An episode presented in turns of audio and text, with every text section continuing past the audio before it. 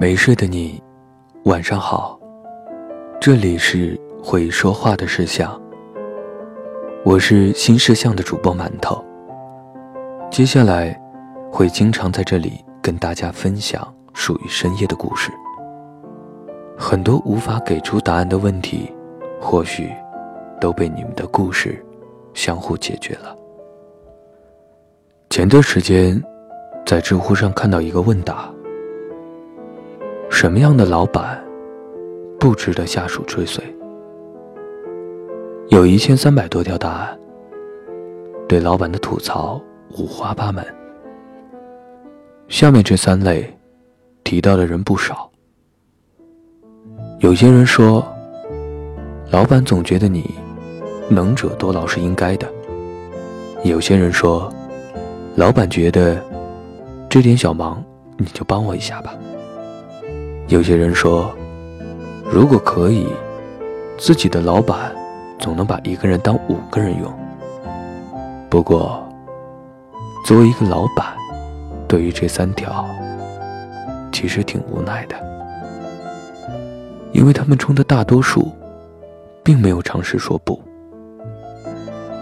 对老板的要求只能回答好，是一个根深蒂固的职场误区。事实上，如果下属的确有难处，有别的想法，老板是非常渴望下属能够有理有据的拒绝自己的。当然，向老板说不，需要承受很大心理压力。有时候是怕显得没有上进心，会丢了工作。有读者和我说过。有时候明明手上已经有三四个项目，但只要在开会时间问到他了，沉默时间超过五秒，他就会说：“我来吧。”那一瞬间，总感觉要是不接，下个月就会要我走人。一个九五年的同事和我说，他在上家公司有次老板要他采访一位设计师。他说：“九五后很喜欢他，可这个设计师对我们来说已经过气很久了。但他是老编辑，我不敢多说。写出来以后，果然没达到预期的效果。也不知道自己忙了一周是为了啥。说实话，很多人都对‘老板’这两个字有误解。”老板是管理者，但管理不是让下属唯命是从的特权。管理是一种职业，是调动所有资源去把一件事做成。老板比你更怕犯错，更怕事情做砸锅。这件事在职场中层体现的尤其明显。有位读者和我说过。他上一次被迫辞职，就是因为没及时体察到自己的骨干下属过劳。那一季度的 KPI 定得出奇的高，他们的七人销售团队拼死拼活两个月，勉强达到了目标的百分之六十。眼看还有一个月，还能冲刺一下，结果能力最强的业务骨干，在这时候病倒了。医院说，是因为长期过劳导致的肠胃问题。一个月都没有开工，最终导致那一季度百分之八十的目标都没有达到。